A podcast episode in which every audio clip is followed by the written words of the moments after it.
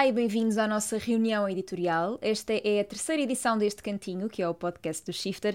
Esta nossa conversa é um dos três conteúdos exclusivos para apoiantes no Patreon e por isso, se nos estás a ouvir, é porque contribuis com pelo menos 2 euros por mês e apoias o nosso trabalho.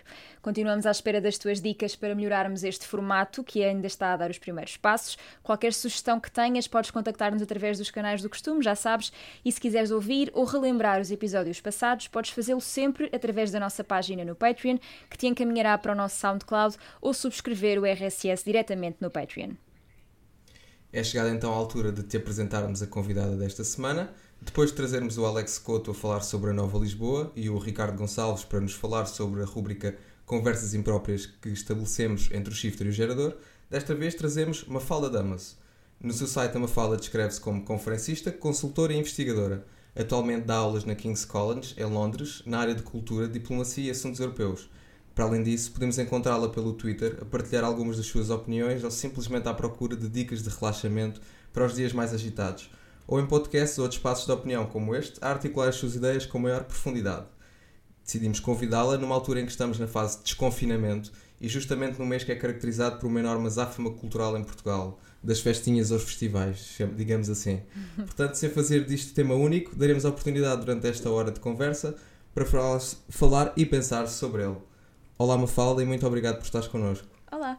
Olá, e obrigada eu pelo convite. Estou mesmo muito, muito contente por podermos conversar sobre, sobre as notícias, sobre, sobre o mundo, sobre potencialmente cultura também. Obrigada pelo convite. Esta introdução foi bem feita, não? Já agora perguntamos-te. Faltou sim, alguma sim, coisa? Foi. Não, não, não. Foi uh, a ideia de uh, procurar ideias sobre relaxamento no Twitter. Uh, foi, foi, foi, de facto, é verdade, sim. mostra muita pesquisa. sim, dia. sim, mostra muita pesquisa, de facto, muito trabalho de pesquisa. sim, eu penso que tinha feito um Twitter, um tweet sobre, sobre um, a dificuldade que é, no meu caso, e eu penso que é partilhada por outras pessoas, de lidar com a informação com, com, as notícias de, de 2020, não é? A pandemia, aquecimento climático, uh, enfim, uh, há, são coisas que não. Em Portugal, o regresso do, do que podemos designar como formas proto-fascistas ou fascistas de pensar a política, enfim, um, é bastante duro e bastante difícil e. Uh, penso que os cidadãos, pelo menos eu, enquanto cidadã, sinto a necessidade, por vezes, de fazer pausas Uh, e foi isso, penso, isso que foi, penso que foi isso que interpretaste como uma procura de uh, formas de, foi, de não foi, sei, foi. de sentir bem e tal. E faz sentido, é verdade, sim, sim. E fora isso, como disseste, dou aulas sobre políticas culturais e cultura e diplomacia e trabalho, trabalho nessa área e faço também apoio a projetos europeus um, de cultura. Interesso-me bastante pela cultura a uma escala transnacional, uh, nível, ao nível da União Europeia, das Nações Unidas, etc. É o que eu faço. E vamos ter a oportunidade para conhecer melhor a Mafalda mais para a frente, durante um, uma entrevista. Agora vamos arrancar então com as nossas obsessões. E vamos começar então com o segmento em que partilhamos aquelas que foram as nossas obsessões do mês que passou. Vou começar por ti, Mafalda. Ok, então, hum, eu não tenho obsessões, hum, mas, isto é, Uh, gosto de ler sobre coisas diferentes e, se calhar, de forma um pouco superficial, mas leio muito. No entanto, no último mês estive de férias e apercebi-me de que uh, precisava, como disse há pouco, de tirar férias também de, das notícias. Eu sei que isto para vocês não é muito bom, não é? Uh, é com pessoas que fazem jornalismo, mas que precisava de não estar a ler todos os dias sobre coisas tão sérias e tão duras e tão por vezes horríveis, não é? E então uh, fui, passei mais tempo no Instagram e uh, passei algum tempo a ver coisas sobre beleza, que é algo que é um interesse que eu tenho há 10 anos. Porquê que eu vos falo disto? Eu, quando vocês me perguntaram sobre opções, eu ach... isto foi a primeira coisa que me veio à cabeça, mas eu pensei, não vou falar sobre isto porque é visto como algo uh, completamente secundário.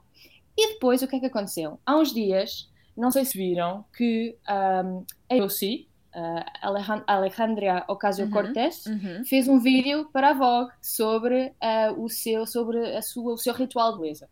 Isto foi há quatro dias, viste, pronto, então sabes do que é que eu estou a falar. Exatamente. Sei, perfeitamente.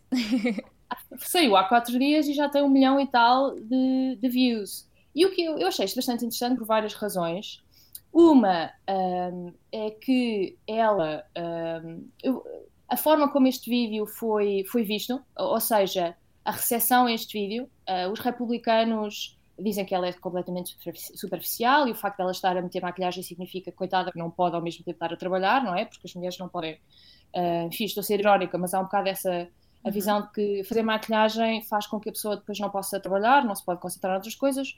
Um, os homens podem, claro, obviamente, conhecer tudo sobre futebol e serem ótimos diplomatas e políticos e, e engenheiros, mas com as mulheres parece que é mais complicado para algumas pessoas.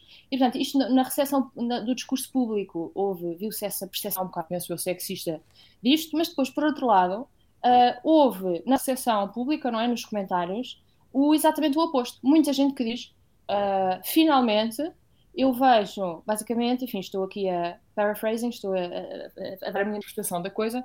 Finalmente, eu vejo alguém que, um, faz política a sério, mas dois, sabe fazê-lo também de forma informal. Porque ela, quando está a fazer o seu vídeo a falar sobre uh, a sua a maquilhagem, ela está a falar sobre a, beleza de uma forma política. Sobre, ela diz, uhum. penso eu, que uh, as mulheres, a forma como as mulheres. Uh, uh, se apresentam é vista de uma forma muito negativa, não é? E nós sabemos isso, há estudos sobre isso, etc.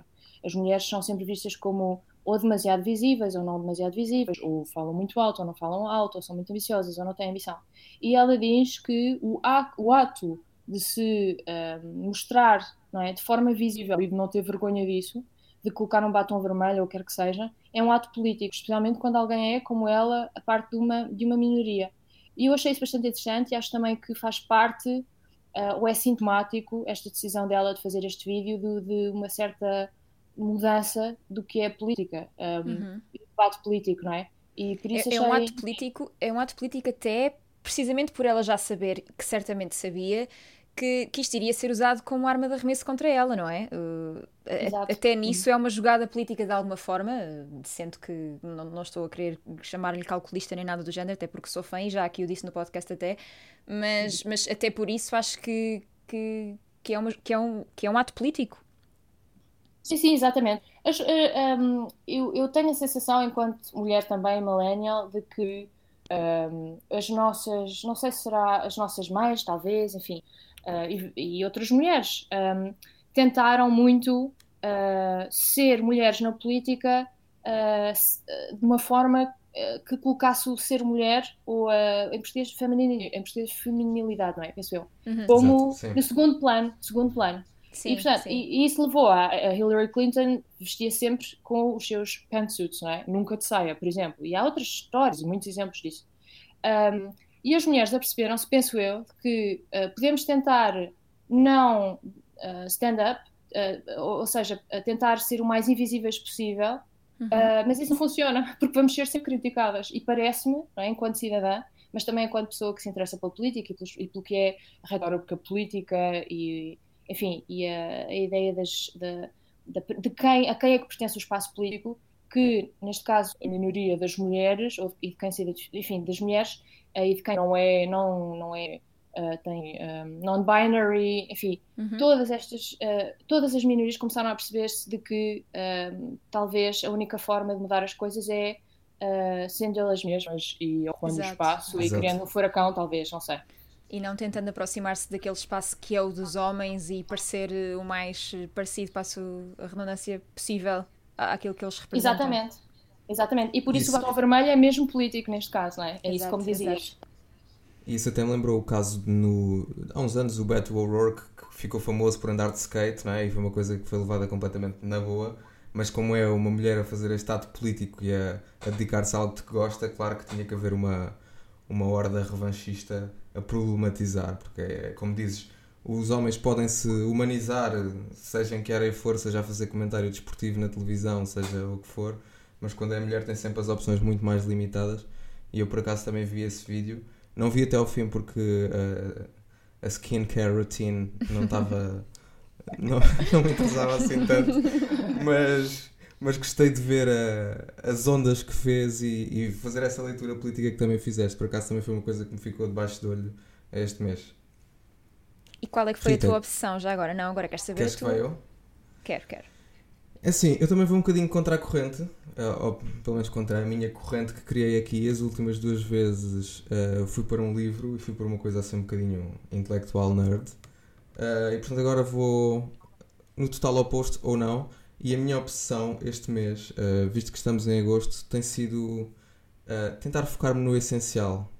Eu sei que isto soa meio silly, mas é um exercício que eu tenho estado a tentar dar muita importância na minha vida porque estes tempos de pandemia aceleraram os nossos trabalhos, aceleraram as nossas vidas de uma forma assim que nós nem nos apercebemos, não é? Tipo, começámos todos a viver num ritmo alucinante e eu uh, não tirava férias há não sei quanto tempo, até escrevi isso no Twitter. E este, este mês decidi tirar férias, uh, decidi marcar outras férias, portanto estou a valorizar imenso o potencial da, das férias e do descanso. E estou a fazer, estou a tentar olhar para o essencial em, em várias áreas da vida, tipo, ando um bocado obcecado também com a história da respiração, a ver todos os TEDx sobre respiração e como é que deves respirar, porque acho que é interessante de vez em quando. Uh, também usarmos esta cabeça que usamos sempre a pensar no mundo lá fora e, tipo, em tudo e mais alguma coisa para fazer estes exercícios de higiene pessoal. Yeah, para pensar uh, em ti mesmo. Exatamente. Curiosamente, ou não, uh, também acabei por partilhar um bocadinho desta obsessão contigo no trabalho editorial no Shifter, porque acabou uhum. por ser também um, um exercício que nos vimos forçados a fazer. Uh, agora estamos enquanto gravamos estamos a, na reta final da produção da, da nossa revista e portanto foi um mês de muito trabalho e em que para continuar e mantendo a saúde mental mais ou menos equilibrada e a continuar a dar vazão a tudo uh, vi mesmo obrigado a, a, pensar no essencial e abracei, abracei o desafio e tem sido muito bom, tenho-me sentido bem e também acho que às vezes é, é interessante até aqui uh, falando um bocadinho do, do ponto de vista de masculino e e nós vamos publicar dentro de poucos dias uma entrevista sobre isso. Às vezes os homens também têm muita, muita coisa de se resguardar, de falar sobre o que sentem e da necessidade de pensar em si mesmos e portanto eu, eu dou, essa, dou esse passo de avanço também aqui e, e fica a dica, não precisamos de ser monstros produtivos, às vezes também faz bem obcecarmos em nós próprios e em sentirmos bem. Opa, fogo, agora sinto-me mal em, em falar a seguir a ti. Foi meio, foi meio Gandhi. não, foi ótimo, foi tão bonito. Eu espero que quem ouça este podcast sinta o que tu disseste, porque, porque sim, é isso, é isso. Eu só não me alonguei mais porque senão eu ia começar a chorar. Estou meio a brincar, meio a falar a sério. Ok, então eu, eu vou tentar voltar a aligerar um bocadinho uh, o ambiente. Uh, a minha opção é uma coisa muito, bastante mais concreta do que a vossa, diria. Uh, e sem querer estar a fazer publicidade àquilo que publicamos no Shifter, mas querendo, porque quero. Um, vou falar uh, de, de algo em que, sobre o qual escrevi a semana passada, se não me engano, que é uma app chamada Urban Mind e que curiosamente um, nasce de uma parceria entre um estúdio de arquitetura paisagista, uma fundação artística e a King's College de Londres, me fala, mas mais propriamente o Instituto de Psiquiatria, Psicologia e Neurociência do, do King's College de Londres. Um, e então, o que é que é a Urban Mind? É uma app que quer perceber como a vida na cidade afeta o nosso bem-estar mental. Um, eu, para escrever este artigo, que é uma curta, uma curtazinha de, de, consumo rápido, mas que é bastante interessante e que, que, se coaduna muito com aquilo que é a nossa editoria, saquei a app e, e tenho estado a usá-la todos os dias, porque aquilo que ela faz é Uh, depois de uma primeira fase em que nos faz algumas perguntas sobre o bairro em que vivemos, a casa em que vivemos, a nossa relação com os nossos vizinhos, uh, aquilo que vemos da nossa janela uh, e também, ao mesmo tempo, algumas perguntas sobre o nosso bem-estar físico e mental. Um, todos os dias, daí em diante, lança uma série de perguntas que demora um, cerca de um minuto a responder. Um, para recolher dados, para depois então serem analisados por esta equipa que, que a compôs, para se perceber então de que forma se pode melhorar a vida nas cidades. Não me quero alongar muito, porque acho mesmo que vale a pena sacar a, a aplicação. Um, a aplicação convida também, por exemplo, a tirar fotografia uh, do, do sítio onde estás no momento em que estás a responder às perguntas, a gravar o áudio uh, em teu redor no momento em que respondes às perguntas também, um, estes dados são usados por eles, eles são muito transparentes na forma como comunicam isto. Se, se alguém tem algum problema em, em ver de alguma forma esses dados partilhados de forma pública, se calhar uh, opta por não responder a essa, a essa parte, e é possível, eles permitem que se passe isso à frente. De qualquer forma, só para saberem que, por exemplo, as fotografias estão no, no Instagram deles e existe mesmo uma base de dados uh, que é muito gira de consultar, mas não seja por curiosidade, uh, no site oficial da aplicação. Eu tenho, eu tenho adorado perceber uh, para, para já, um, olha, um bocado naquilo que vocês têm estado a dizer, parar para pensar nisso, não é? No ambiente que me rodeia. Uh, tem sido um exercício ótimo. Às vezes estou no meu quarto, por exemplo, e eles perguntam se olhares pela janela vês árvores, ou, ou se olhares pela janela vês pássaros, ou ouves pássaros. E, e eu estou aqui a trabalhar. Às vezes, não, de repente, recebo aquela notificação e penso nisso, epá, e estou a tirar um momento para perceber, epá, para estar presente, para, para perceber aquilo que, uhum. aquilo que me rodeia. No fundo, é isto. Tem sido uma experiência muito gira. Nunca pensei que um artigo de dois parágrafos ou três me levasse a entrar tanto nisto, mas também é sem dúvida um tema que nós gostamos de, de abordar no Shifter e eu espero, uh, enfim, no futuro, ver os resultados dos dados recolhidos pelos utilizadores da aplicação e, e também perceber de que forma é que isto pode então impactar a nossa vida na cidade. Eu queria sublinhar a parte boa que é, é uma aplicação que recolhe dados para investigação com consentimento. Exatamente. Portanto, só por isso merece o nosso aplauso. Diz ao que vai e, e muito bem. Sim, sim. Uh, eu... Isso eu tenho de dizer no Kings, isso é uma coisa, eh, enfim, é, para mim é, é interessante não ser eh, óbvio, não, mas nós recebemos de facto treino e fazer qual tipo de, qualquer tipo de pesquisa, mesmo que seja pesquisa com entrevistas, requer uhum. uh, ter uh, formulários muito claros e dizer claramente às pessoas que podem retirar claro. a sua informação, etc. Enfim, é estranho nós às vezes, não é? Isto deveria ser óbvio e é estranho que, na verdade, isto seja a exceção. Mas, enfim. E também, eu, a imagem que a Rita estava a sugerir da, da pergunta se tens, se tens pássaros ou se tens árvores ao pé da tua casa, eu uh, não, não pude deixar de me relacionar, especialmente quando estou no Twitter. E eu, pronto, tenho uma relação obsessiva com o Twitter, uh, um bocado na onda do sádico, talvez. Uh, no mínimo da autossabotagem, no mínimo, para dizer o mínimo. E acontece-me imensas vezes, uh, tipo, estar super into numa discussão qualquer, a falar uh, aguerridamente e de repente levanta a cabeça e tipo, só a sensação de que o ar continua a correr é tipo uma cena. É que às vezes parece que, que, que, desaparece tudo e se voltarmos a olhar tipo, para as árvores, para os pássaros e tudo, as coisas o essencial sorri para nós. É isso mesmo. E olha, mas não seja para pessoas como tu, que acabaste de escrever isso, e como eu, que, que às vezes entro nesse ritmo e é difícil para mim desligar. A aplicação funciona muito bem porque lá está, três vezes por dia, aliás, exatamente, não é uma vez por dia, é três vezes por dia, aparece ali a notificaçãozinha a perguntar: estás disponível agora para responder a umas perguntas? Epá, e pronto, e tu já sabes naquele momento que, que vais, vais estar concentrado nisso e vai-te obrigar a, a, parar e a pensar no mundo à tua volta. Se não fosse uma aplicação eu até sacava, mas mais aplicações não posso. Chegamos então ao momento de revista de imprensa, onde destacamos algumas notícias com as quais nos cruzámos recentemente e que achamos que mereciam uma menção ou análise. Aqui também há espaço para a Mafalda partilhar connosco as suas duas notícias prediletas deste mês. Alguém quer começar? Posso começar? Ok. Então, mas Força. não são, uh, não são notícias prediletas, isto é, são notícias okay. que achei interessantes nos últimos dias.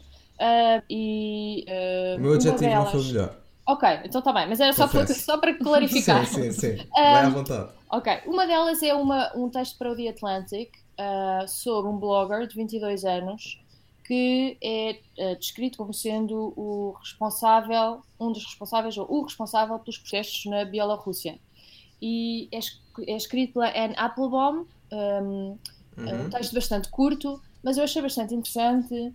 Porquê? Já vos digo porquê. Vou descrever primeiro o texto. É, ela faz uma, uma análise uh, curta, lá está, dos, das uh, manifestações uh, que têm acontecido. Um, e os, o, o, facto das pessoas terem ocupado o espaço público de uma forma muito estruturada, de certa forma, todos uhum. com, pediam uh, pedidos claros do que queriam, uh, ao mesmo tempo aparecendo nas, nas cidades, nos, nas, e, e, isto apesar de não haver uh, uma organização clara ou por parte de um partido político. De todo, o que aconteceu é que, e como a Anne Applebaum explica, uh, estas pessoas estão a ser uh, guiadas ou fazem parte, são membros de um, um de um canal do Telegram uhum. e que é liderado por este rapaz de 22 anos.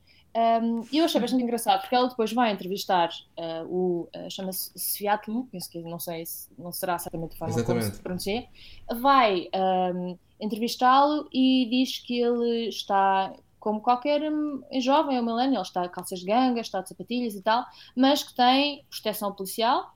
Uh, ele está na Polónia e é porque está na Polónia, é porque já não está na, na Bielorrússia, que pode dizer o que, o que diz. Um, e ela explica, e é isto também que é engraçado e de certa forma faz um eco do que dissemos antes em relação a AOC, ela diz que uh, as pessoas o seguem, confiam nele, apesar de ele ser jovem, ter dois anos e viver na Polónia, depois ela diz, não, na verdade, eh, eles confiam nele e seguem o que ele diz porque ele é jovem, vive na Polónia e tem 22 anos. Ou seja, é um outsider, etc.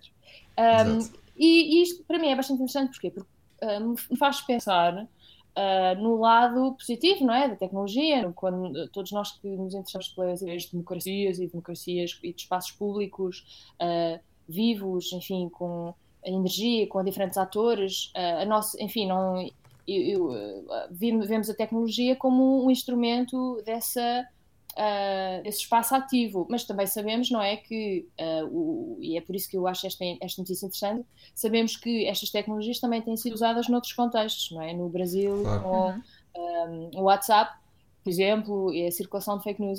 É um texto que eu acho interessante, é uma notícia que é interessante porque nos dá o lado positivo da utilização da tecnologia, mas depois, por outro lado, me fez pensar, uh, será que...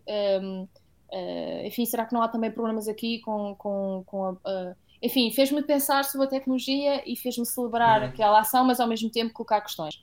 Foi isso. Olha, essa eu vou ter um comentário para fazer. Então, diz. Porque, apesar de não ter lido a entrevista e tenho muita pena, eu escrevi também sobre o Stjepan Sviatlu ah, foi? Não vi. Tenho que ver então. Eu escrevi no segundo dia de protestos, porque eu estava no Nexta, estava no grupo da Nexta no Telegram. Ah, exato, é este o grupo que, é, que, se escreve Exato. aqui, exatamente. Então, então o que é que eu tu vou-te explicar como é que eu cheguei lá e porque é que eu cheguei lá por outra via, que foi engraçado também. Porque eu acompanho a iniciativa do Telegram já há muito tempo. Uh, desde que os Durov tiveram que fugir da Rússia, tinham o V-Contact uhum. e decidiram criar o Telegram, não é? Eles são dois irmãos, uh, um super excêntrico, um matemático, que é um crânio absurdo, e eu tenho um grande fascínio pela, pela visão que eles têm da tecnologia, que, que, que, é muito aquilo que dizias agora, de tecnologia com potencial de emancipação das comunidades e de. Uh, eles não cedem chaves de encriptação aos governos, por exemplo, tiveram uma luta com os russos enorme por causa disso. E eu, o que eu, eu reparei que, que, que o Telegram estava a ser importante na Bielorrússia precisamente porque o Pavel Durov, que é esse, o tal uhum. irmão excêntrico, fez um post no Twitter dele a dizer uh, como, como se concentrar as tropas. Porque o Telegram tem uma, uma espécie de. Como há os K-pop stands, aquelas fãs de K-pop que respondem, a, que respondem aos apelos de, que são feitos em seu nome. No K-pop, eh, no K-pop, no Telegram há aquilo que se chama Digital Resistance, uhum. que é um grupo de pessoas que, que começa a providenciar servidores de VPN para conseguir rotear o tráfego, porque neste momento em que o, o Sciapan Sviatlu ganhou esta tração toda, uh, as principais plataformas online estavam em baixo. E isto acontece porque eu explico muito rapidamente e acho que é uma coisa, um dado interessante. Porque como as plataformas como a Google, o Facebook, o Instagram correm todas em servidores uh, mais ou menos análogos, é fácil para os governos saber quais é são os links, os links IPs desses servidores e bloquearem-nos. Contudo, o ah. Telegram faz um esquema de VPNs que consegue estar sempre a enganar os servidores que estão a tentar bloquear a aplicação e por isso é que o Telegram consegue ser sempre tão profícuo e aguentar sempre até à última. Acho que ainda não há nenhum Estado que tenha conseguido uh, derrotar o Telegram. Até eh, isto que eu estava a falar há pouco da Rússia, uh, o regulador russo que proibia o, uh, o Telegram de operar em solo russo porque não, não lhes dava as chaves de encriptação para eles verem as conversas das pessoas, desistiu desistiu do processo porque não conseguia mesmo uh, fazer com que o Telegram parasse de ganhar popularidade e então o processo que estavam a mover contra eles já estava a dar eh, créditos às pessoas que cada vez viam que eles eram capazes de lutar contra os Estados de uma forma como muito poucos outros estavam dispostos a fazer e então pelo lado do Telegram também estava completamente fascinado por essa, por essa história do, do Sviatlu.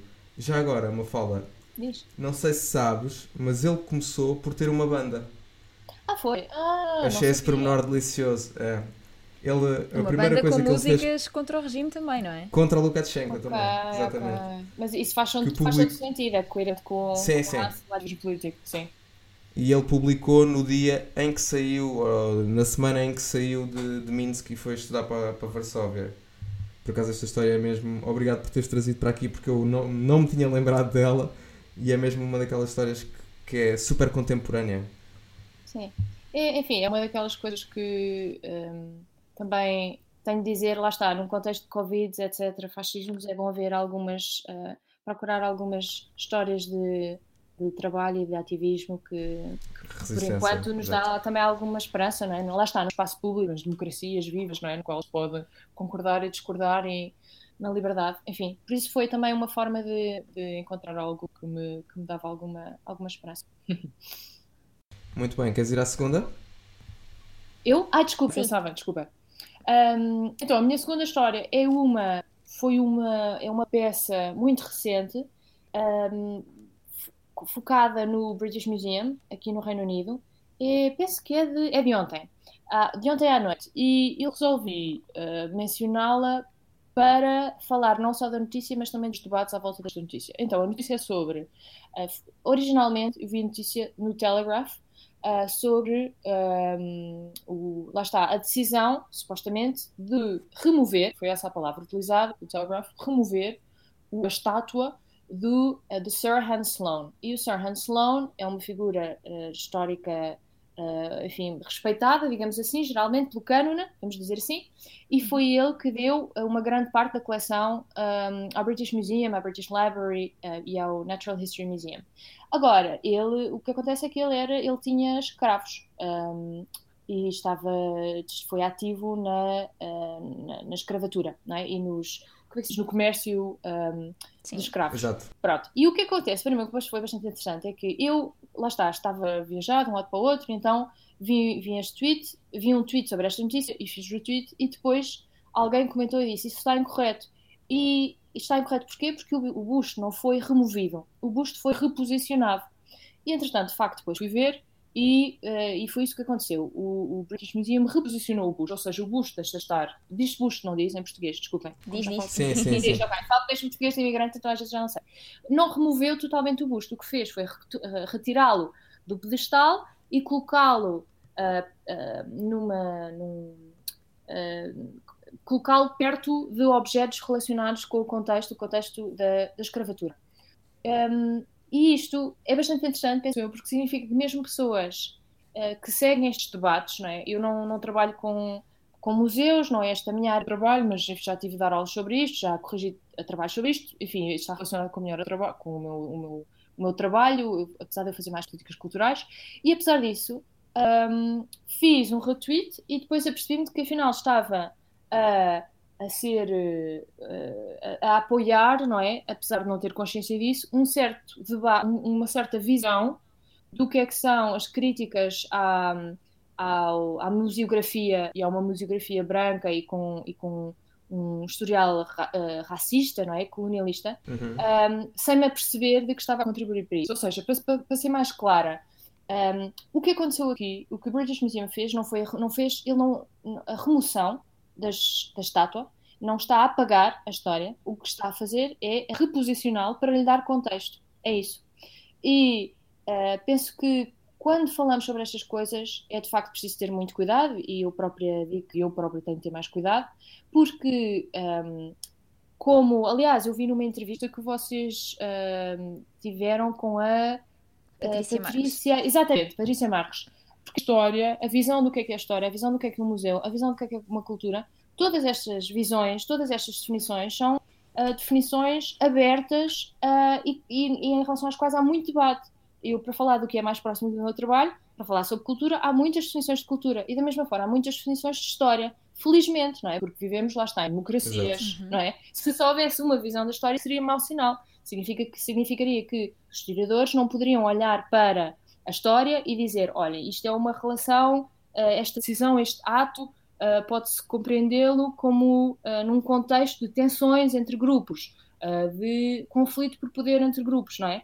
A partir do momento em que se fecha a história, está-se a fechar o passado, porque se está a passar o presente, porque se está a fechar o futuro. Então é bom viver não é, numa sociedade na qual a história é aberta, os museus são abertos, as definições de cultura são abertas, e, mas isso significa o quê? Significa que precisamos de contextualizar, debater, colocar em, em debate referências, nomeadamente históricas, nomeadamente culturais, e não apenas uh, removê-las, que é a visão, penso eu, lá está, uh, um pouco uh, estranha, reacionária, não sei, uh, de alguns um, enfim, autores é do que eles percebem do que é um, uma certa visão um, uh, não racista da história da museografia. Quando não é isso que é pedido, o que é pedido é mais contexto, é tudo. Portanto, deves, deves esta história para vos contar também uma história à volta, de, à volta da história, não é? E da necessidade de termos cuidado com a forma como falamos sobre estas coisas, eu própria. Mas é mesmo, é mesmo pertinente, até porque é, acaba por ser muito nessas nuances que depois uh, evolui o debate para o caminho certo ou não e é interessantíssimo perceber como às vezes caímos nessas, nessas coisas mesmo sem querer. Acho que já aconteceu a toda a gente. No Twitter, então, acho que é. Porque será, não é? É, é muito pródigo a acontecer. Mas por outro lado, também é esse o lado bom do Twitter, não é? É nós percebermos ah, claro as pessoas sim, que nos dizem: olha, está errado. Ok, boa. Mas, enfim, em relação à cultura, depois não sei se vos interessa falar mais sobre isto, mas é as palavras que nós usamos têm tanta, tanta, são tão, em inglês, tão loaded, têm tanta tanta história, carga. tanto significado, uhum. tanta carga, exatamente. E às vezes utilizamos determinadas palavras. Neste caso é, um, é, uma, é uma coisa mais uh, curta, mas uh, é só incorreta, não é? Ele não foi removido, ele foi re reposicionado. Mas uh, falar de cultura como algo que é, que é apenas património, por exemplo, isto é político, ou falar de cultura como algo vivo, contemporâneo, isto é político, são, não é? há visões diferentes do que é que é.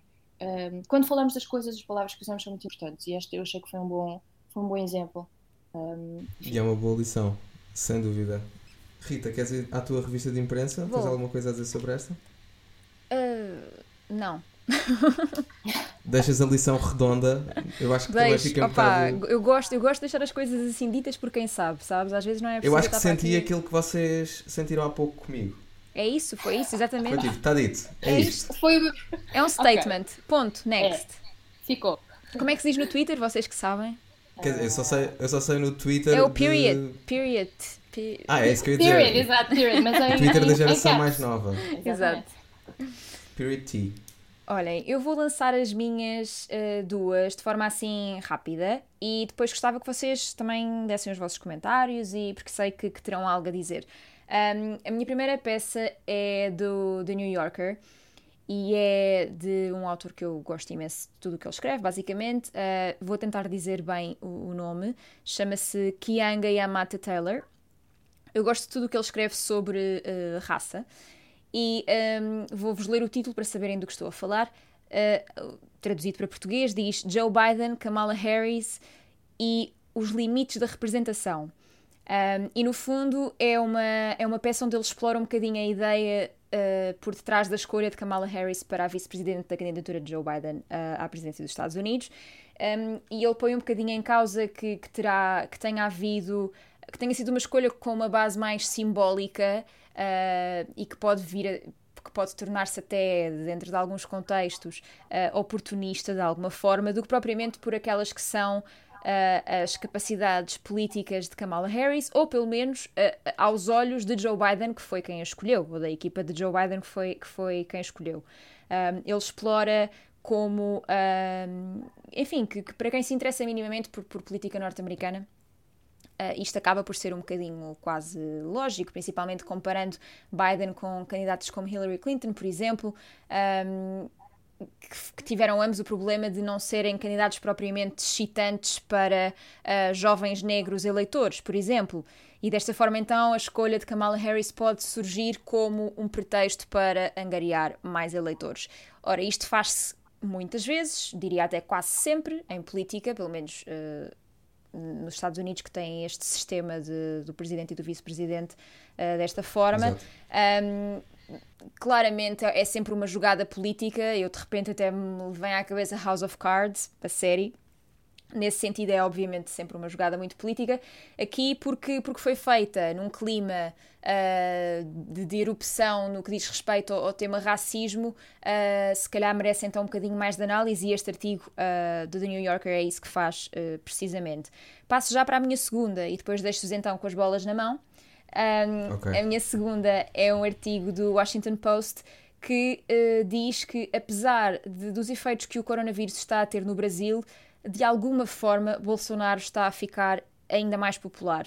E então eles citam dados um, do Datafolha e que dizem que Um, a taxa de aprovação de, de Jair Bolsonaro subiu de 32% para 37% e a taxa de disapproval, desculpem, não me está a vir a palavra em português à cabeça, caiu dos 44% para os 34%. Ou seja, de alguma forma, apesar dos números absolutamente, uh, sei lá, enfim, uh, assustadores. assustadores. Obrigada, João a que assistimos no Brasil, uh, falamos de 114 mil mortes, uh, 3,6 milhões de infectados, uh, enfim, de, de, uma gripezinha, não é? Como disse Jair Bolsonaro, de alguma forma ele está a subir nestas sondagens de popularidade e, e, neste caso, Terence McCoy, que é o jornalista que assina a peça, uh, fala dos apoios que o governo deu à, às populações mais pobres, na altura em que a pandemia se instalou no país, um, e cita até. Uh, tem aqui algumas entrevistas que, que fez no local. Um, e, e, neste caso, o caso com que ele abre o artigo é, é, é paradigmático daquilo que estamos aqui a falar. Uh, é sobre uma, uma senhora que tem dois filhos e que diz que não gostava de Bolsonaro, mas que agora, se, se houvesse eleições, uh, já votava nele, porque foi ele que a ajudou a sobreviver, chama-lhe Salvador, e, e tudo porque uh, o governo apoiou em cerca de 100 dólares por mês as, as uh, famílias mais pobres do Brasil. Uhum. Uh, quando se instalou então o, a pandemia de, de Covid-19 e os problemas económicos que daí vieram. Uh, e pronto, olhem, são estas as minhas duas escolhas. O, o que é que têm a dizer sobre isto? Se é que têm alguma coisa, não sei. Eu tenho sempre coisas a dizer sobre tudo. Ótimo. Mas dou sempre o benefício. Fala, queres dizer alguma coisa antes não. que eu diga? Vai, vai, eu estou a pensar ainda, ainda estou a pensar. Ah. Não, não estava, esta segunda notícia fez-me assim, é, pensar. Exato. Sim. Yeah. Sim. Sim, eu vou começar pela segunda, porque a mim fez-me pensar, mas fez-me pensar eh, no, no capítulo da memória e lembrou-me uma, uma palestra que eu assisti em 2018 do filósofo, eh, não, do sociólogo, eu estou à procura do nome dele no meu próprio artigo que eu escrevi, Maurício Lazarato. Uhum. E ele, no Porto em 2018, isto ainda estávamos nos primórdios de Bolsonaro, ainda estava a começar, e ele falava de uma coisa muito interessante que é o capitalismo cognitivo. A ideia dele, a ideia central da, do trabalho do Maurício Lazarato uh, versa uh, exatamente sobre isso que tu falavas. É o, é o exemplo paradigmático, é isso que tu deste. Uh, por muitas campanhas, por muita mediatização, debates, tudo o que seja, depois no final das contas, para populações que vivem mesmo abaixo, muito abaixo do limiar da pobreza, uh, 100 euros ou 200 euros podem fazer toda a diferença. No caso do que o Maurício Lazarato expunha nessa palestra de uma forma muito interessante, era ele dizia que basicamente no Brasil o que aconteceu é como se agora os brasileiros estivessem a pagar uma dívida pelos tempos do crédito uh, da esquerda, porque o PT realmente conseguiu dar esses 100 euros, uh, metaforicamente usando esses 100 euros, uh, a várias pessoas durante vários anos, mas depois chegou uma altura em que foi difícil continuar a, a, a o mesmo tipo de políticas e foi por aí que foi por aí que entrou o Bolsonaro e os populismos do Bolsonaro quando as pessoas se viram obrigadas a, a retornar ao governo, seja as bolsas de família, seja os outros tipos de apoios de que tinham tido acesso. Quanto à primeira notícia, eu, eu tudo o que me apraz dizer, uh, para ser mesmo muito curto, é que eu todos os anos uh, que são que se começa a falar das eleições norte-americanas, é? assim, nesta antecâmara para as eleições norte-americanas, eu tenho o meu. Eu, se tivesse que descrever as minhas fases de entusiasmo, era qualquer coisa como a pandemia, mais ou menos. Uh, então eu tenho o pico muito no princípio das primárias, mas depois quando acaba as primárias eu já estou tipo para lá da desilusão. Já, já quase desisti. É, portanto, é só mesmo o meu único comentário uh, sobre a questão de, das eleições norte-americanas. Sim, eu, eu estou um bocadinho. Uh, a minha experiência é semelhante. Um, não tenho seguido, até por, também porque estive de férias e, como disse, tive a fazer férias de, de notícias, mas não tenho seguido as últimas semanas um, das, deste processo. Mas vi há uns dias, terá sido há dois, três dias, o Daily Show fez um vídeo, não sei se viram, sobre o Joe Biden, em que diz que ele é acceptable under the circumstances. Uhum. E eu Exato. achei o vídeo engraçado e de facto o que dizem tem razão, não é? Uh, faz sentido. Uh, Trump que não percebe, não tem qualquer interesse em perceber a Constituição to, to say the least, no mínimo, não é? Versus uhum. uma pessoa com a qual podemos debater e discordar e achar que as suas políticas não são suficientemente X ou Y ou Z, mas que apesar de tudo quer, uh, acredita na ideia de democracia. É isto. Uh, mas esse vídeo deprimiu-me bastante porque, uh, enfim, mais uma vez, o acceptable under the circumstances não dá para toda a gente. Funciona porque ele é. Não. e foi o que já é se disse de Hillary Exato. Clinton, por exemplo. Pois, não é? Mas esta ideia do acceptable under the circumstances um, é, de certa forma, sim, é verdade, a política é isso. Um, temos de escolher o melhor entre as opções que temos disponíveis, mas eu pergunto-me quando é que vamos ter uh, políticos como a AOC ou outros, não é? Que existem, de certeza. Quando é que vamos ter pessoas uh, que falam, que conhecem, que estão a falar sobre o mercado de trabalho hoje, por exemplo, e que conhecem o mercado de trabalho, não é? Quando é que vamos ter pessoas sim. que falam sobre aquecimento climático porque eh, percebem que vão ter de viver 40, 50, 60 anos, uh, não é? Num mundo que vai, ter, vai, vai estar no mínimo a ser problemático. Não sei. Eh, eu sobre Kamala Harris não conheço bem, mas o que me lembrou, o que me disseste, lembrou-me um livro um, ehm, que li, de, eu não sei pronunciar o nome, está na Hazy Coates? Uh, We Were Eight Years in Power, um, ehm, que li há um ano ou dois, e é uma série de crónicas que ele escreveu a cada ano, uh, são oito crónicas, para, eu penso que foi do Atlantic, e que fala sobre uh, o Obama como um, ehm, alguém uh, em relação à qual o autor, que é negro, tem uma relação bastante complexa. Isto é, por um lado, reconhece absolutamente a importância de ter uma figura negra na, um, ehm, no espaço público, ao nível simbólico, ao nível de micropolítica, fala daquela imagem da criança, não sei se lembram, 3, 4 anos, um rapaz na, na, na, na sala, na, como é que se chama naquela sala da.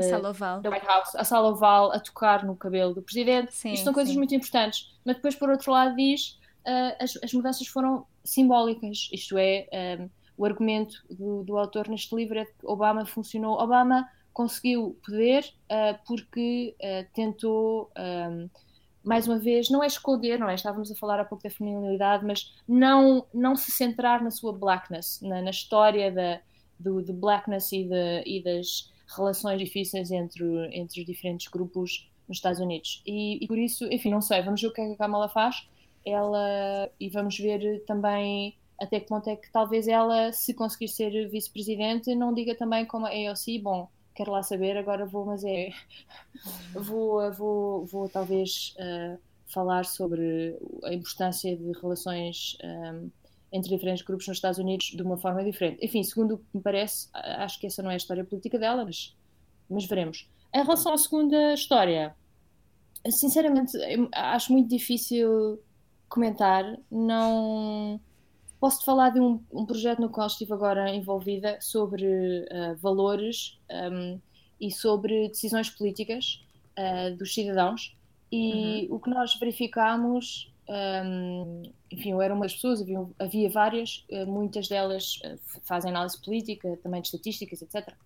E falou-se muito sobre a tal ideia da identificação, que de certa forma é uma coisa que já circulou há algum tempo, mas que se verificou, verifica-se na ciência, a ideia de, de um, identidade ou de identificação dos cidadãos com os políticos como sendo, na verdade, a variável que mais explica uh, a percepção de legitimidade ou não.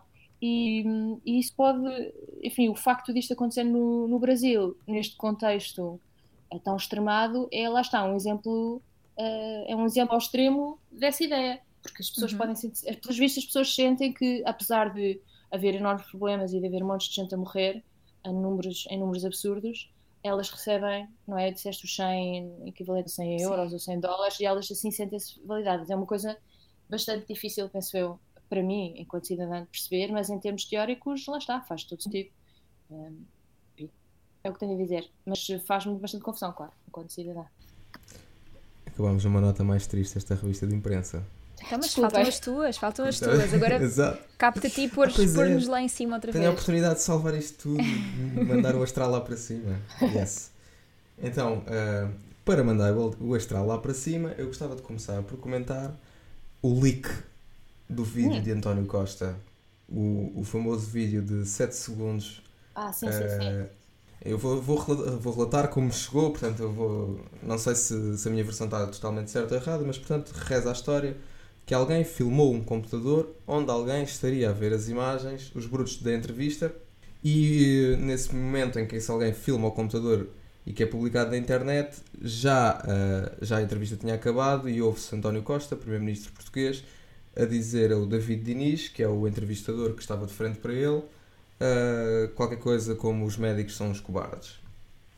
Uh, Abstendo-me de comentar o conteúdo, porque daria um podcast sobre o conteúdo e uma análise sobre o tipo de discurso do António Costa, sobre o qual tenho uma opinião particular e não é particularmente favorável. Uh, eu gostava muito de comentar isto um bocadinho também com base nas reações que temos vindo a, a, a ler. Eu tenho visto muitas comparações entre o leak feito pelo Expresso, chamemos-lhe assim, eu, eu, quase que ponho este, este leak num tom irónico, uh, e os leaks feitos, por exemplo, por Rui Pinto ou por Edward Snowden ou outros. E eu gostava só que as pessoas percebessem uh, que são coisas completamente diferentes eh, desde logo pela relação que está em jogo e que, que é o fundamental neste caso que o jornalista tem no seu, no seu código deontológico e nas suas, nos seus princípios básicos e mais elementares a proteção da sua fonte, diga ela o que disser, dentro que, desde que desde que reporte tudo aquilo que tem interesse público, ou seja, eu compreendo, uh, compreenderia se o Expresso uh, achasse uh, na sua pessoa e com a sua responsabilidade que aquilo tinha interesse público e que poderia fazer uma notícia sobre aquilo, compreenderia perfeitamente e acho que o Primeiro-Ministro teria de responder por o que tinha dito, porque sabe que está na presença de um jornalista e que qualquer palavra tem um peso, cá está, tem uma carga enorme e palavras daquelas ainda têm uma carga maior. Mas acho que é essencial percebermos que aqui o, o fundamental e o que tem que se, o que tem que se perceber bem uh, para bem da confiança entre, entre quem é entrevistado pelo Expresso e, e o próprio jornal, e até pela bem da confiança uh, dos leitores dos próprios jornais, é que o que é estranho aqui é como é que aquilo sai do Expresso sem um autor, uh, sem alguém que se responsabilize e sem alguém que diga fui eu e sou eu que estou a assumir e sou eu que estou a subscrever a publicação desta crítica e sou eu que estou a subscrever uh, esta publicação. Uh, no caso mais uma vez, eh, fazendo aqui o paralelo com os casos do, do Rui Pinto ou do, ou do Edward Snowden, e não, não, não traçando o paralelo, porque é completamente. Estamos a comparar 7 segundos com teras e terabytes de informação, portanto, por aí uh, a dimensão do interesse público percebe-se a diferença por aí. Mas. Um, é basicamente, era basicamente essa nota que eu queria deixar porque me deixou muito triste ver, eh, especialmente alguns setores, eu não queria uh, trazer espectros políticos para a conversa, mas uh, pessoas que assinam bastante a opinião no Observador, por exemplo, a fazer essa comparação e parece-me muito, muito desleal e que ainda vem enfraquecer mais a posição já débil do jornalista. A minha segunda notícia também tem um bocadinho a ver com o universo das redes sociais e eu trouxe uma notícia do First Draft News uh, que fez um estudo que mostrou como, durante os 10 dias em que eles analisaram as redes sociais, foram as pessoas que eram a favor das máscaras quem mais uh, deu balanço à hashtag contra as máscaras. Uh, Como assim? Não percebi. É, muito simples de explicar porque é muito caricato, por isso é que não percebeste. Alguém que era contra as máscaras decidiu criar um hashtag tipo no masks. Acho que era mesmo no masks. E uh, os outros alguém chateados com essas pessoas começaram a fazer tweets a criticar esse movimento. Ah. Mas o que aconteceu foi que fizeram da hashtag uma tendência e, portanto, alguém leigo que entrasse poderia perfeitamente achar que aquela hashtag estava a ter hype porque efetivamente havia um movimento de contra as máscaras. Mas houve mesmo um dia em que o, os repórteres fizeram análise quantitativa dos dados e entre 88 a 90% dos tweets feitos com a hashtag NoMask eram pessoas a favor da máscara. Eu acho que isto, isto é Olha, muito engraçado. Vocês estavam a falar de, dos propósitos da internet e de, das mais-valias e etc. Aí está. Exatamente. pois é, exatamente. Isto é muito engraçado. E é uma coisa que eu falo muito e falo muito no meu Twitter, à falta de melhor, e falo muito nos artigos que escrevo também, que é nós não temos noção dos critérios por que se regem os algoritmos e os critérios por que se regem os algoritmos são altamente populistas e critérios que beneficiam o lucro e a permanência na rede social. Portanto, eu acho que se nós quisermos ter uma democracia mais saudável, também temos de começar a ter atenção a estes pormenores, porque grande parte da nossa democracia hoje em dia discute-se através destas plataformas tecnológicas. Uh, portanto, acho mesmo, mesmo, mesmo importante tomarmos atenção a este tipo de fenómenos perversos, diria. Posso só comentar o que, o que acabaste de dizer e voltar à tua claro à primeira notícia? Claro Porque parece-me, e eu, eu vou dizer mesmo, mesmo sinceramente, não segui, uh, não, eu percebi que existiu o vídeo, vi o vídeo, vi que vi pessoas a debater o vídeo, mas sei que é um relatório, mas fora, fora isso não sei, não sei mesmo o que é que aconteceu. Mas, isto para dizer o quê? Para falar sobre, como disseste, populismo e sobre, este, e sobre o vídeo, um, eh, eu acho que é muito importante perceber que quando o, o, discurso de que todos os, os, políticos são os mentirosos e de que estão, estão se calhar a, a, fingir quando estão a falar com o jornalista de uma forma séria e depois afinal fazem comentários de isto só um, esse, este, este discurso só ajuda lá está os populistas um, e claro. os populistas não gostam de jornalismo por isso uhum. enfim um, lá está, não comentando o caso em si porque mesmo de, de facto não, não segui em detalhe Uh, mas uh, parece-me que é algo em relação ao qual uh, quem, mais uma vez, se interessa por, defende um jornalismo ativo e, e, credível, tem de reconhecer, tem de perceber que às vezes, se calhar, está com este tipo de, de, divulgação de conteúdo a seguir, não é? A cair na toca do lobo. Um, enfim. E em relação ao segundo, à tua segunda notícia também, isso é uma coisa de facto que é, que é fascinante, porque, mais uma vez, há determinados atores que são, que se aperceberam de como estes como a economia da hate economy ou a economia da atenção um, uhum. funciona e utilizam exatamente o, as redes sociais, as notícias ou os mídias e, e, a necessidade que os mídias também têm de competir entre si para criar conteúdo que vai dar cliques e depois as pessoas partilham, pessoas como tu dizes no teu exemplo, partilham aquelas histórias sem se aperceberem que ao fazer isso estão a dar mais visibilidade e, ao mesmo tempo, que estão a dar menos visibilidade às pessoas que, na verdade, têm, se calhar, soluções Exato. sérias Portanto, isto, as duas coisas estão Exato. ligadas, penso eu, nas duas histórias, nas duas notícias.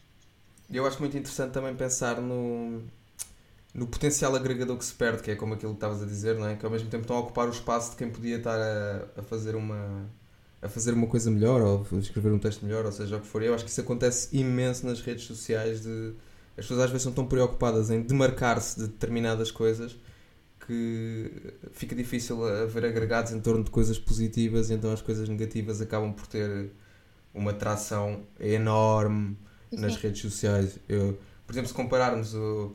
Uh, claro que não tem comparação, mais uma vez, e vou fazer uma comparação avisando que é desproporcional, mas a atenção que o Chega teve quando surgiu, com a atenção que o Volt teve quando surgiu, tipo, ninguém quis é. saber do Volt, uhum. embora seja um partido com ideias pronto, e nem vale a pena ir pela comparação porque aí nem seria justo estar a sequer É outro nível, portanto... é outro nível, exato, é outro nível. Exato. E merecia outro nível de atenção, exatamente.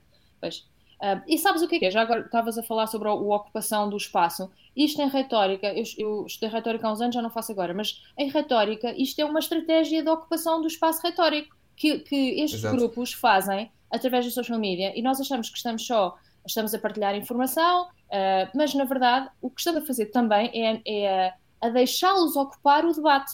E quem ganha, uh, quem ganha uh, determinados debates tende a ser quem ocupa, ou, ou, melhor, quem define o debate. E isto aconteceu, há muitos estudos sobre, por exemplo, Tony Blair. Ele conseguiu, na altura, ganhar as eleições porque, porque redefiniu o Reino Unido através da ideia da modernidade. Ele dizia: Eu vou oferecer modernidade ao Reino Unido. Ok. E todos os outros atores políticos tiveram de se posicionar em relação a isso. Mas no Reino Unido, eh, com, para dar outro exemplo, o Brexit, foi isso que aconteceu também. Brexit passou a ser a norma, não é? Uhum. E quem era contra Brexit era contra Brexit. Ou seja, não eram a favor de qualquer coisa. Não eram os Brexiteers que, tive, que quem tinha de se defender. Era, foram eles quem ocupou o espaço, o espaço público e a norma. Tornaram-se eles a norma, não é? Ou o centro daquele debate. E é isso uh, que estes atores fazem e nós temos de ter cuidado com isso, vocês enquanto jornalistas, eu enquanto cidadão, os outros que estão a ouvir também enquanto cidadãos, jornalistas, académicos, etc. Porque um, temos de ter cuidado uh, e de ter consci cons consciência das consequências não é? das nossas ações ao nível individual. Tu partilhas, eu partilho, outra pessoa partilha, acabamos por todos partilhar e por normalizar aquela, aquela informação. Enfim, podemos falar sobre isso sobre horas, penso, em, durante horas, penso Exatamente, eu. e sobre o papel dos algoritmos então por cima. Antes de chegarmos ao momento da entrevista à Mafalda, para ficarmos a conhecê-la melhor ainda, vamos só passar aqui pela notícia que gostavas de ter dado, o segmento em que cada um de nós escolhe uma peça que gostava de ter assinado, no meu caso e no do João, por exemplo, ou uma notícia que gostava que fosse real e não é, por aí, por aí. Somos literais a, a analisar o nome desta rubrica. Mafalda, o que é que tu escolheste? Olha, ok, eu gostava de ter um, de mais coisas sobre a relação entre a pandemia e o aquecimento climático. Isto é, um, apercebi-me, de certa forma, enquanto uh, cidadã, pessoa que lê notícias e que se interessa pelas duas questões, tenho a sensação de que elas aparecem um, uh, apresentadas ou debatidas de forma independente. E um, eu gostava de ter percebido, por exemplo, é? por exemplo, porque é que, uh, apesar da contração enorme em termos económicos na Europa, o, a diminuição da produção de dióxido de carbono foi reduzida. Já eu, sendo alguém que lê sobre estas coisas, a minha sensação, acho que provavelmente a, a solução, a resposta é que uh, o aquecimento climático só vai ser uh, controlado ou estar controlado com mudanças sistemáticas e que deixar de voar ou deixar de enfim, durante dois meses andar de carro não é, não é solução. A solução requer, penso eu, não é? Segundo eu já li, essas mudanças sistemáticas. Mas não vi, não tenho visto peças sobre isso. Acho, acho bastante estranho. Outra coisa também, uh, li em alguns sítios uh, que, lá está, uh, o aquecimento climático pode ter contribuído para mudanças na biodiversidade que levam a uma maior probabilidade do vírus, ok, mas não, não sei o que é que se pode fazer, o que é que se pode fazer sobre isto, uh, o que é que se pode fazer, quais são as soluções. Portanto, tenho a sensação, uh, enquanto lá está alguém que se interessa por estes temas, de que uh, as notícias tendem a ser muito reativas e, e, e concentrarem-se em não olharem tanto para as relações entre estes dois temas. Uhum. Por isso eu gostava de ter visto notícias mais transversais, digamos. Olha, eu queria só comentar o que disseste, porque para já concordo, e depois, porque por acaso falei sobre isto com o João, uh, quando estávamos a pensar até em temas que, que, que sentíamos falta, olha, de ler e, e, que por isso queríamos trabalhar neles no Shifter, para preencher então esse vazio. Um, e, e, e, é realmente interessante porque eu lembro-me no início de chegar a ler, uh, quando, enfim, quando isto estalou, digamos, de chegar a ler até estudos que já davam como garantido que ia haver uma melhoria um, no, no buraco da camada do ozono, umas coisas assim sempre muito genéricas e parece que a certa altura, depois de ter, terem aparecido alguns desmentidos que diziam que não há sequer alterações uh, que justifiquem isso estar a ser analisado a sério, um, parece que se perdeu um bocadinho o assunto, é verdade. Pois é, é interessante, não é? Que, Sim, desculpa. que não há golfinhos em Veneza, já Exato, saber. E, e foi uma desilusão, é um uma desilusão. Foi um bocadinho o fenómeno que aconteceu, acho eu, pelo menos a, da percepção que eu tenho foi, foi um bocadinho esse tipo. No princípio toda a gente tentou falar porque tinha perspectiva super positiva e depois acho que se começaram a perceber daquilo que dizias, daquilo que diziam as duas até, de que a relação é muito mais complexa do que simplesmente tipo pararmos dois meses e já está tudo, a natureza está a voltar ao seu, ao seu ponto saudável, então Uh, quando, como acho que não têm tantas notícias para dar de um ponto de vista tão, tão, tão positivo e que consigam pôr no título qualquer coisa positiva, acaba por, uh, acaba por fazer falta esse, esse trabalho. E por acaso, uh, agora neste, neste ponto, cumprimos uh, 200% o objetivo do, do podcast enunciado no nome de reunião editorial, porque de repente subscreveste mesmo uma proposta editorial que estávamos a debater. Portanto, conta com o artigo em breve. Podemos escrever okay. tipo, dedicado a, a, este episódio do podcast. ok, então vou ler mesmo com muita atenção. Boa. Exato. Rita, queres ir tu agora? Olhem, sim, eu posso ir, mas deixem-me dizer desde já, eu vou ser muito sincera. Eu costumo escolher coisas muito específicas para esta rubrica e hoje não foi o caso. Não sei se estava desinspirada. Hoje trocámos papel. Hoje trocámos foi, papel. É, é verdade.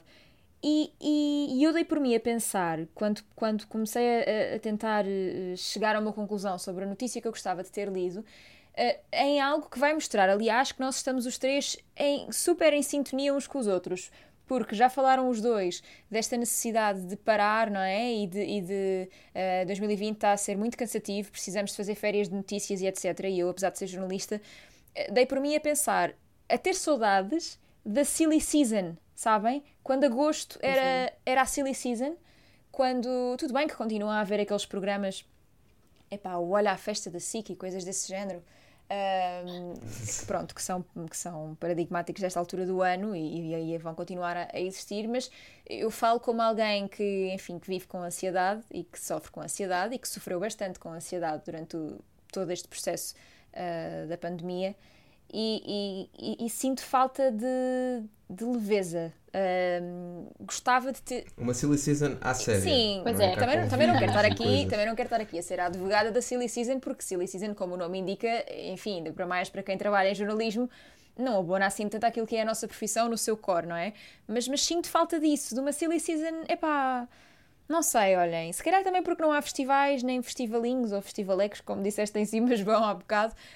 Um, Uh, não, não há tanto essas, essa, essas notícias, não sei, mas, mas eu sinto falta, sinto falta de uma silly season. Mas olha, não houve uma, uma micro silly season com aquelas notícias uh, relacionadas com o Presidente da República uh, a salvar. a salvar ah, tens toda a razão, foi, claro. Foi, foi, é, é, foi. É. Então, olha, Salvou se calhar. turistas. Foi, pois. foi, foi. Tens de ler mais, tens de ler mais sobre isso. Opa, tens razão. Na verdade, eu acho que a Mafalda está aqui a dizer uma coisa interessantíssima. Eu acho é que, e eu nunca tinha pensado nisto, mas podemos teorizar sobre isto aqui muito rapidamente, que é o ciclo das silly seasons em Portugal é que é diferente. Está a ficar mais curto. Eu acho que temos várias silly seasons. Ou então maior. numa semana. Eu acho, é, semana... eu acho que é maior, eu acho que é maior.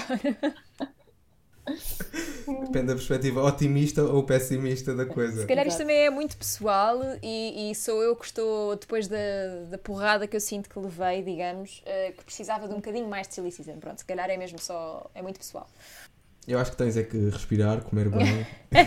tenho, de, tenho de obcecar no essencial como tu. Exato, tens de gravar aquele meu shirt inicial e meter em loop no telemóvel quando precisares.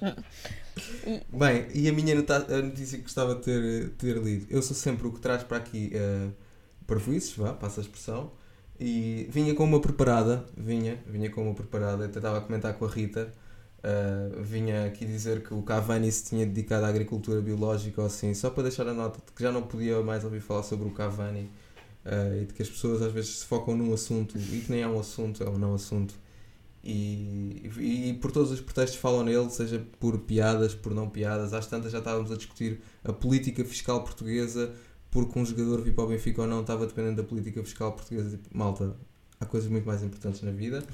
Mas então, uh, posto esta que não é a notícia que eu gostava de ter dado, a notícia que eu gostava de ter, de ter dado tem a ver com um artigo que eu escrevi esta semana, que o título do artigo era Na Escola Pública porque é software privado e eu gostava de ter dado a notícia de que o governo, uh, o Ministério da Educação, se tinha comprometido com políticas de, de transição digital para software livre, uh, que eu acho que é importantíssimo e, e, pega muito com a conversa que estávamos a ter há pouco de, dos populismos e de como os populismos se alimentam das tecnologias e também com a conversa sobre o Telegram. Isto está tudo ligado, uh, porque o, o software livre Uh, e para quem não sabe, uh, um leitor de Shifter é muito improvável que não saiba o que é, mas basicamente software livre é aquele que pode ser uh, estudado, partilhado e modificado à vontade e usado à vontade. E, e, estimula muito, eu, eu próprio que já há cerca de dois anos que só praticamente utilizo software livre, tenho, tenho, tenho sentido isso na pele e acho que se me tivessem posto este tipo de programas desde mais novo nas mãos Uh, tinha desenvolvido muito mais competências na área da tecnologia e são competências da área da tecnologia que não servem só para a área da tecnologia, porque é, é, essa a relação que eu estava aqui a estabelecer entre os assuntos que estávamos a falar. Porque às tantas também é a diferença entre percebermos que um algoritmo é uma coisa que foi programada por pessoas e tem os seus viés e tem os seus, o seu potencial racista e tem o seu potencial de discriminatório e não aceitarmos os algoritmos como alguma coisa que foi feita por uma entidade divina e a internet como uma coisa que existe nas nuvens, porque nada disso é verdade. Uh, portanto, o meu, a minha notícia que eu gostava de dar era essa: que o governo se comprometia a educar com software livre. Já agora, para não ser eh, pessimista, uh, soube ontem que houve uma pequena vila em Espanha, perto de Valência, em que os alunos, os professores também tiveram que, que optar pela educação remota e ficaram perante a dúvida de Microsoft, uh, Skype ou Zoom, mas um dos professores tinha lido qualquer coisa de que o Zoom tinha problemas de segurança, uh, torcia um bocadinho o nariz à Microsoft, resolveu falar com uma empresa de, de tecnologia que trabalha com software livre e, portanto, já existe pelo menos uma vila em Espanha onde os alunos estão a aprender com software livre e que mostra que é possível. No caso, acho que é o Jitsi. Uh, portanto, se alguém com responsabilidade ouvir isto, vá lá pressionar quem de direito. Chegamos ao momento da entrevista.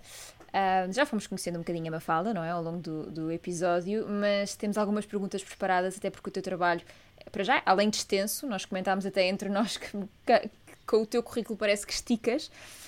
Um, uh, eh, e queremos perceber um bocadinho melhor como é que fazes isso e, e, e, em que é que trabalhas ao certo. Mas, mas eu vou começar com uma pergunta das que, das que preparámos e, e daí então se, sente-te à vontade para, para decorrer sobre o que quiseres. Uh, mas okay. pensámos um pouco um, sobre o nosso governo e a forma como, uh, na altura em que foi eleito, se anunciou como um governo para a cultura e a própria ministra Graça Fonseca foi recebida com alguns elogios, mas as coisas foram ficando complexas e a pandemia tornou-as piores ainda. Um, feitas as contas, que avaliação é que fazes da política cultural em Portugal? Ok, então, boa pergunta. Eu vou, uh, antes de mais, quero só ser muito clara, porque eu tenho muito respeito uh, para com as pessoas que trabalham em determinadas áreas e quem não trabalha nelas. E eu não trabalho, uh, o meu trabalho não é, não se foca nas, em Portugal e por isso uh, vou fazer alguns comentários, mas posso estar errada, espero estar errada. um, isto é, eu não tenho a certeza, não sei se existem políticas culturais em Portugal sequer. Talvez existam, tal, é possível. Um, eu uhum. o que vejo, vejo um, alguns uh, algum trabalho, no, a que nível, por exemplo? Do estabelecimento, estabelecimento de relações ou de, como é que se diz, acordos de entendimento, não sei como se diz em português, entre, por exemplo, o Ministério da Cultura e o Ministério da Educação, ok. Uh, uma, há uma rede, penso, de museus que foi também estabelecida há um ano ou dois, ou este ano, ok, isso também é importante. E temos também de uh, reconhecer que uh, Portugal não teve Ministério da Cultura durante vários anos. Uhum. isto, é, isto, é, bastante importante. Enquanto país europeu, membro-estado da União Europeia, um, não ter um Ministério da Cultura é, é algo bastante chocante e é, isto, esse, há um trabalho depois de refazer o básico que é bastante importante. Agora, por que é que eu digo que talvez o que não tenha, não tenha certeza, tenha algumas dúvidas sobre a existência de políticas culturais em Portugal? Porque uma política eh, cultural é uma uh, série de escolhas integradas, uh, estratégicas, uh, sobre a alocação de recursos limi limitados e com base em princípios claros. Isto é, uma política cultural, as políticas culturais, para existirem, têm de perguntar assim: que cultura ou culturas apoiamos, onde, porquê e para chegar a quê? Qual é o objetivo destas políticas culturais? E uh, eu vou também dizer algo que, que é verdade. Não é só Portugal que tem o problema de, de, de uma certa visão ou desenvolvimento um pouco uh, não sistemático de políticas culturais. Essa é enorme, infelizmente. Uh, mas uhum. parece-me que este governo não, não, enfim, lá está. Tenho a sensação de que há muito trabalho que foi feito, mas sem uma visão estratégica. É essa a sensação mesmo que tenho, lá está, dizendo outra uhum. vez que posso estar errada. Uh, e, se, e se estiver, ainda bem mas sim, uma política cultural é uma coisa diferente. Eu gostava de ver políticas culturais, para mim, umas políticas culturais progressistas em Portugal seriam, uh, um, uh, primeiro, é, é, preciso muito mais orçamento. Esse é o ponto um. Não se pode fazer políticas culturais em Portugal com o orçamento que, que se tem. Dois, uh, Lisboa é importante, obviamente. Porto é importante, obviamente. E o resto do território também. Onde é que estão as políticas culturais para o resto do território?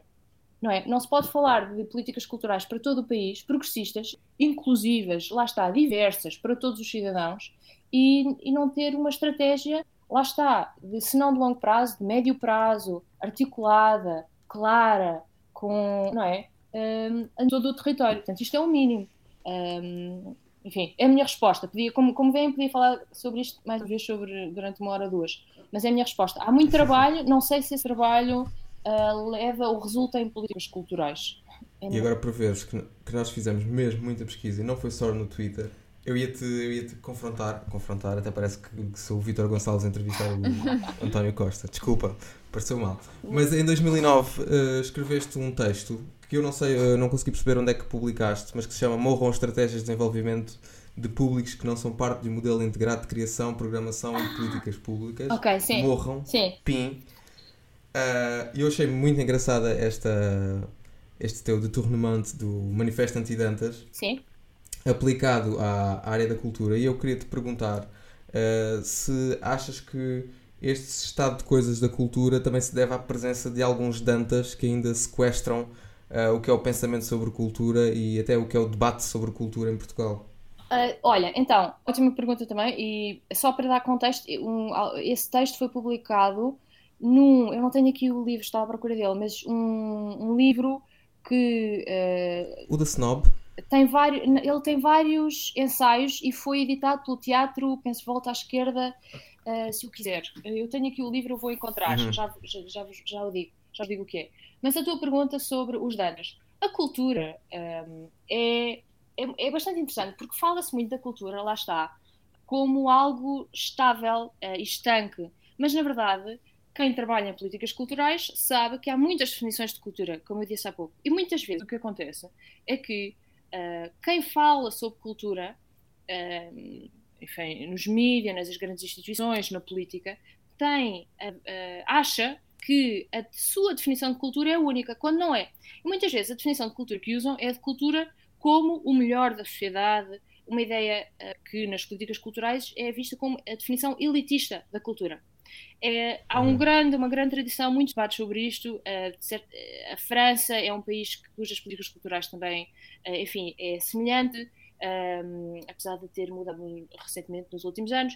Mas no Reino Unido, por exemplo, a partir dos anos ah, um pouco 70, ao nível local, em Londres, mas depois, lá está com o governo Tony Blair, isto foi alterado, lá está, com alguns limites, mas foi alterado. Isto é, a definição de cultura que é utilizada nas políticas culturais no Reino Unido desde então é esta e outra. É uma definição de cultura como práticas populares.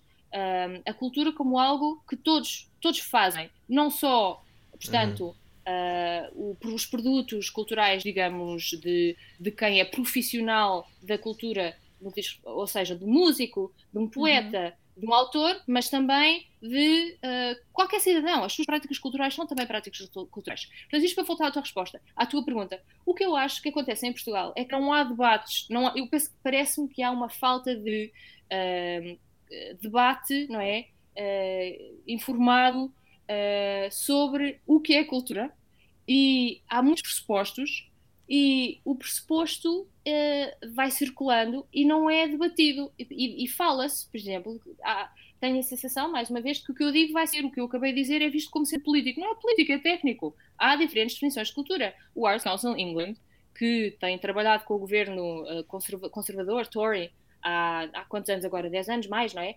Uh, trabalha com estas duas definições de cultura. Se vocês forem ver o trabalho deles, eles dizem culture is for everyone e a cultura também é excelência. Ou seja, uh, é? parece-me que o grande problema em Portugal não, é não são os indivíduos, mas é o, o, debate sobre a cultura em si. Que, enfim, é essa a minha resposta. Não sei se, se responde à tua pergunta. Tenho aqui o livro. O público vai ao teatro. Uh, encontros sobre políticas Exatamente. de recepção e envolvimentos de público no contexto das artes performativas do teatro meio, a meia volta e depois à esquerda quando eu quiser. É esse o livro. Exato. Agora acabaste de tornar a minha pesquisa inútil porque eu também tinha aqui ah. o livro e ia fazer esse brilharete. porque, eu também tinha encontrado essa, essa referência. Mas olha, é assim, isto acontece-nos sempre, portanto só nos sobrou tempo mesmo para estas duas perguntinhas. Não, eu queria te fazer só um, uma, uma última que, que é importante, que é para redirecionar, que é se as pessoas ficarem interessadas por, por aquilo que tu escreves ou vais escrevendo, queres recomendar o melhor sítio para seguirem só para, para se poderem saber sintonizar? O melhor sítio para seguirem? Olha, eu estou no Twitter, como disseste, um, mas estou no Twitter com uma falda DMS, da Amazon, portanto, DS, uma falda DMS, ou então, se me procurarem por mim, encontram o meu site e é lá que eu vou colocando publicações, sim. confirmo, confirmo que a referência é indicada porque eu não encontrei tudo isto e encontrei muito mais que tivemos que riscar por falta de tempo, como já vem sendo hábito no nosso podcast. Podemos saltar para, para o final então? Para as sugestões culturais? Bora. Ok, ótimo. E no final de cada reunião editorial fechamos então com o momento das sugestões culturais e temos tido uns convidados de honra para esta rubrica e a Mafalda não é obviamente exceção. Neste espaço também costumamos dar-te a conhecer os membros da nossa equipa. Hoje é a vez do Gabriel Ribeiro, que é colaborador regular do Shifter e que escreve habitualmente sobre o mundo, diplomacia e política internacional. Tem feito alguns dos melhores trabalhos que temos tido no Shifter no que diz respeito ao acompanhamento de conflitos internacionais e crises políticas e sociais por todo o mundo, com entrevistas a locais e especialistas. Passem então pelo site para confirmar melhor esta excelência do trabalho do Gabriel e ficamos então com um pequeno clipe com as suas sugestões culturais. Olá pessoal, o meu nome é Gabriel Ribeiro e sou colaborador no Shifter desde o início de 2019. Estou a falar convosco no terceiro episódio do podcast para vos apresentar algumas sugestões culturais. Em primeiro lugar, para uma leitura mais leve neste verão, aconselho o livro 101 Dilemas para o Filósofo de Bancada, de Eric Chalin. Ao longo das páginas, o autor confronta-nos com vários dilemas e respostas de famosos filósofos que podem ser de teor pessoal, político, médico, de guerra, entre outros campos. Não existem respostas corretas, apenas cenários hipotéticos com diferentes interpretações. Para quem é fã de séries, deixo aqui a sugestão do documentário Trial by Media da Netflix.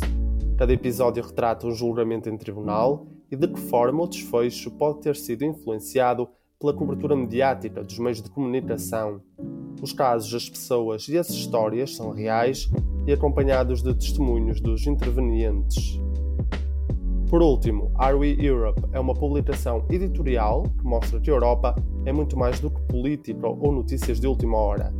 Através da revista trimestral ou do website, é possível conhecer as histórias que ligam os europeus. Este ano os temas passam por ambiente, colonialismo e desporto.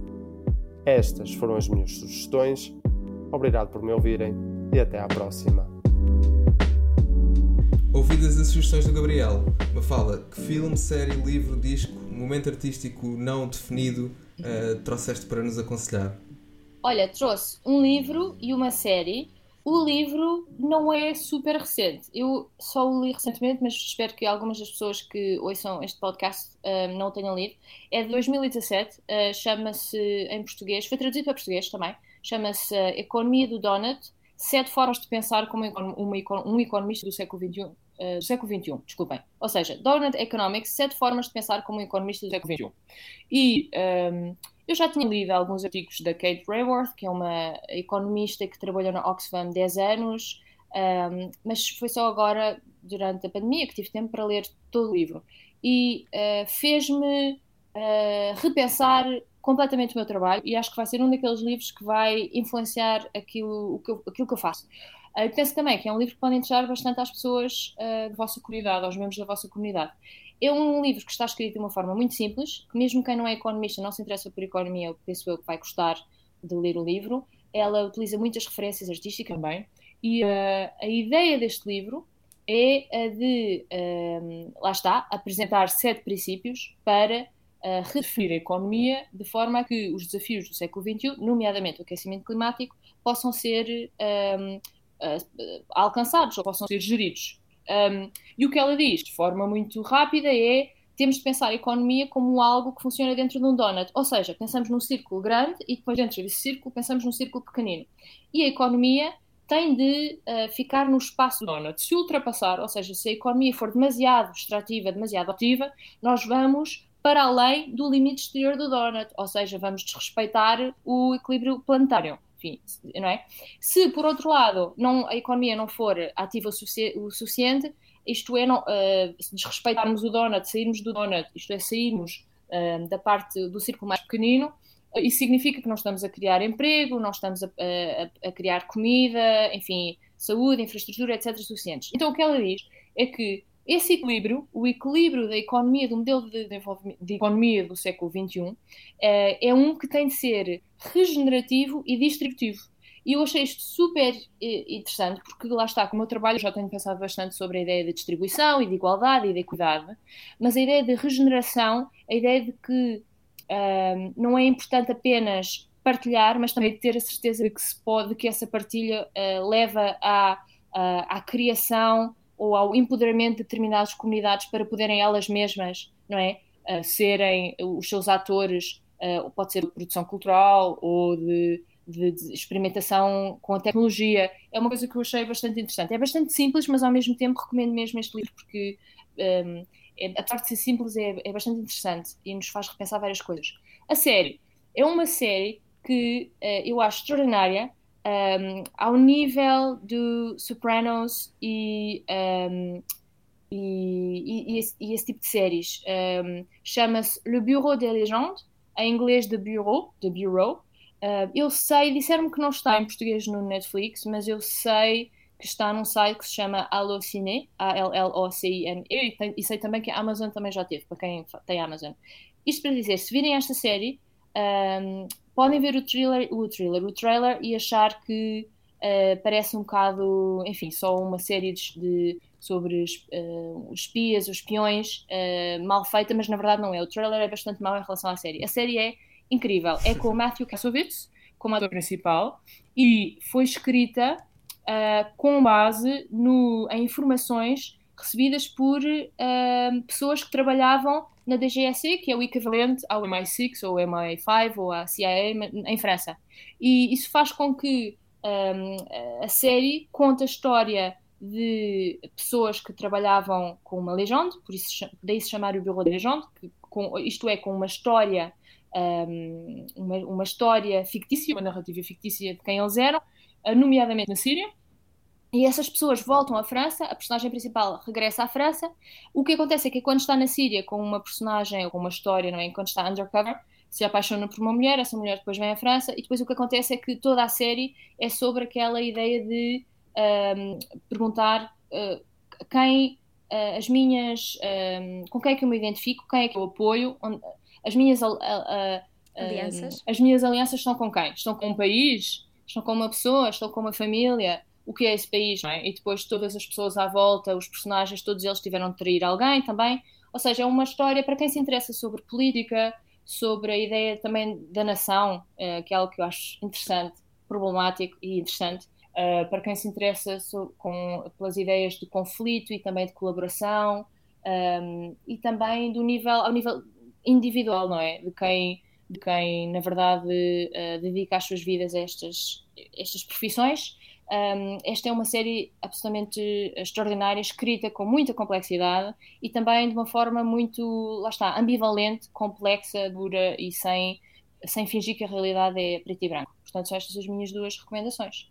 Se virem, quando virem, em português ou acessível em Portugal, vejam, a sério. Eu fiquei completamente convencido pelas duas. Olha, também eu. É totalmente o meu género. Vou começar Depois a digam recomendações todos os meses. Acho que tens muito jeito para isso. Ótimo, ok. Quando quiserem. Já sabem também, podem, podem ir ao Twitter Sim, claro, mais, não é? E chega assim então ao fim a nossa reunião editorial. Não se esqueçam de consultar a ata da reunião que acabaram de ouvir, que reúne então todas as sugestões e referências que foram sendo partilhadas ao longo deste episódio do podcast. Obrigada, Mafalda, pela tua presença. Obrigada eu, foi mesmo muito interessante. Obrigada. Muito obrigado. E até, até à próxima. Até à próxima. Até à próxima. Obrigada. Tchau!